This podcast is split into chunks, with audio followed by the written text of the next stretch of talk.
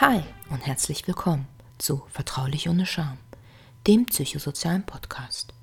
Hier findest du als Betroffener und auch Angehöriger sozialrechtliche Informationen, Denkanstöße und Orientierung in schwierigen Lebenslagen. Hi, mein Name ist Melina Hachel, ich bin Sozialpädagogin und ich würde heute gerne diese Folge den Angehörigen widmen von Menschen, die an Depressionen erkrankt sind, an, auch an starken Depressionen. Und als Angehöriger ist die Situation enorm schwer. Man vergisst sich oft. Man weiß auch gar nicht mehr, was soll ich denn sagen? Und was kann ich tun? Und irgendwie, viele Menschen ähm, denken auch, ähm, irgendwie alles, was ich mache, ist falsch oder nicht falsch. Und das ist aber, das ist menschlich und ganz normal und diese Situation ist sehr belastend und es ist enormer Stress und sie erfordert auch ein bisschen, ja, sie erfordert viel Aufmerksamkeit, aber auch vor allem Aufmerksamkeit für sich selber. Sie sollen sich nicht vergessen. Es ist so wichtig, dass sie sich nicht vergessen. Und diese Überforderung, das ist, das ist doch menschlich. Sie lieben ihren Freund oder ihren Partner oder ihr Familienmitglied und sie machen sich Sorgen und sie möchten, dass es ihm besser geht und dann kommt man in so einen Kreislauf. Vielleicht kommen sie dann auch in Grübelei. Dann müssen sie aufpassen, dass sie nicht selber krank werden. Und ich habe jetzt hier sieben Tipps, die ich zusammengestellt habe, wie sie ähm, vielleicht der Situation begegnen können und so ein bisschen stabiler bleiben können und auch ein bisschen auf sich selber gucken können. Und wenn sie selber stabil sind und Kraft haben, dann haben sie auch Kraft für ihren Angehörigen. Das ist ganz wichtig. Also als erstes, was ganz wichtig ist, reden Sie.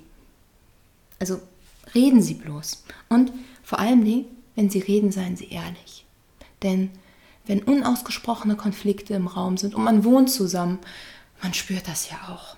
Und das ist für beide unangenehm der Mensch, der an Depressionen erkrankt ist, der macht sich ja eh schon Vorwürfe und denkt, ah, wie kann man mich lieben? Also viele denken das oder er macht sich Vorwürfe, dass er sie zu sehr belastet und es kommt ja so viel dazu und oft redet dann keiner der beiden Parteien und das kann eine Ehe und eine Beziehung zerstören und das ist so schade und man sollte es nicht so weit kommen lassen und da kann man sich Hilfe suchen und ein paar Sachen beachten und reden Sie ehrlich miteinander.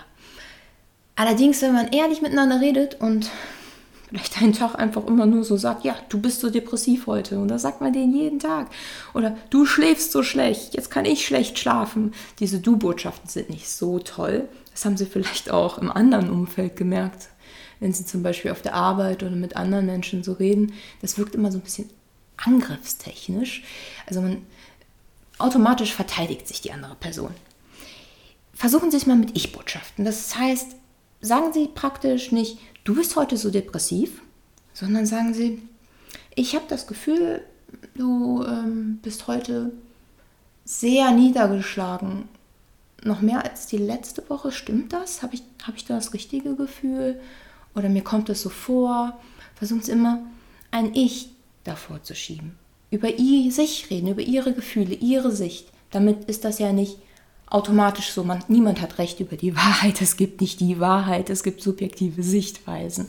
Und wenn sie das so kommunizieren, dann wird das nicht nur im Umgang mit dem Menschen einfacher, der gerade krank ist und äh, diese starken Depressionen hat, sondern auch ähm, in anderen Umfeldern. Das, das kann ihnen auch woanders helfen, dass sie da echt leichter durchs Leben kommen. Zweitens ist es wichtig, dass sie versuchen, sich ihre Interessen zu bewahren, aber auch gemeinsame Hobbys zu bewahren. Als Beispiel beispielsweise, jetzt äh, die letzte Zeit habe ich mitbekommen, seitdem Corona ein großes Thema ist, dass die Menschen mehr wandern gehen. Wenn sie gerne wandern gegangen sind und der Partner hat nicht mehr genug Kraft dazu, dann versuchen Sie es vielleicht mit Spazierengehen zusammen, also kleinere Schritte, und fragen Sie. Beispielsweise auch ähm, in Ich-Botschaft, ich habe das Gefühl, morgens hast du nicht so viel Kraft, sollen wir lieber abends spazieren gehen, kommunizieren Sie miteinander oder wenn Sie äh, wissen, dass die Arbeitsstelle in der Nähe ist und Ihr Partner gerade krankgeschrieben ist, dann fragen Sie, ich habe das Gefühl, dir ist unangenehm, wenn wir hier gehen. Vielleicht, weil du eventuell Kollegen siehst, dann ist das ja auch schwierig, damit umzugehen und mit denen zu reden. Und ja, dass, dass man da offen kommuniziert, dass man vielleicht da nicht in der, in der Nähe der Arbeitsstelle spazieren geht. Das wäre eine ganz gute Sache. Oder nehmen wir mal an, ihr Partner hat eine Stadionkarte und geht immer zum Fußball. Mein Mann geht zum Fußball ins Stadion und ich weiß, dass es ein toller Ausgleich ist. Er trifft da Freunde und man kann so viel Kraft sammeln. Das, das ist eine richtig schöne Sache. Ich bin jetzt selber kein Fußballfan und gehe nicht ins Stadion, aber ich finde es so schön, dass, dass da dieses Hobby ist und diese, diese Ablenkung und dann wenn, wenn sie einen Partner haben, der Fußball interessiert ist und er denkt da an Fußball und redet mit ihnen über Fußball, vielleicht hat er dann auch eine kleine Auszeit von seiner Krankheit und denkt nur ein, zwei Minuten nicht dran, wenn das möglich ist, gerade in diesem Stadion. Äh, in diesem Stadion, ja. Kleiner Versprecher.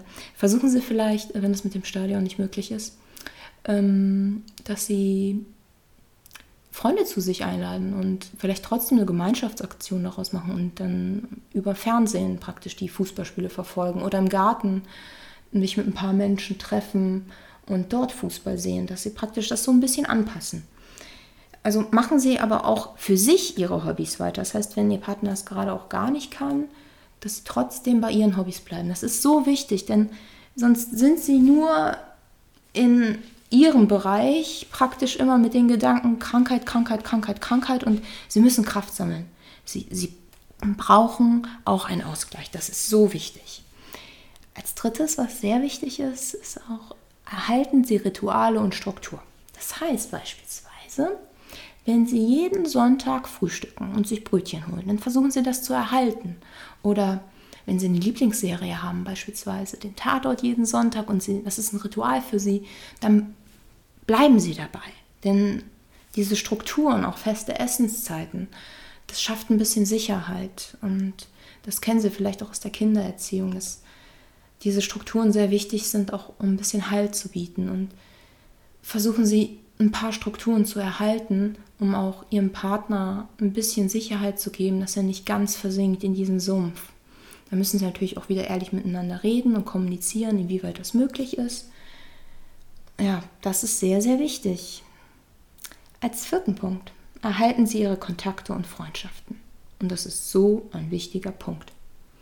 Denn wenn man von Depressionen betroffen ist, das ist ja leider immer noch ein großes Tabuthema in unserer Gesellschaft, droht Isolierung wegen Scham oder man kann allgemein nicht drüber reden. Und diese Isolierung ist so schwer, denn dann sind sie alleine mit dem Problem. Und sie müssen alleine ihren Partner halten und das ist so viel, so viel Kraft können sie gar nicht haben.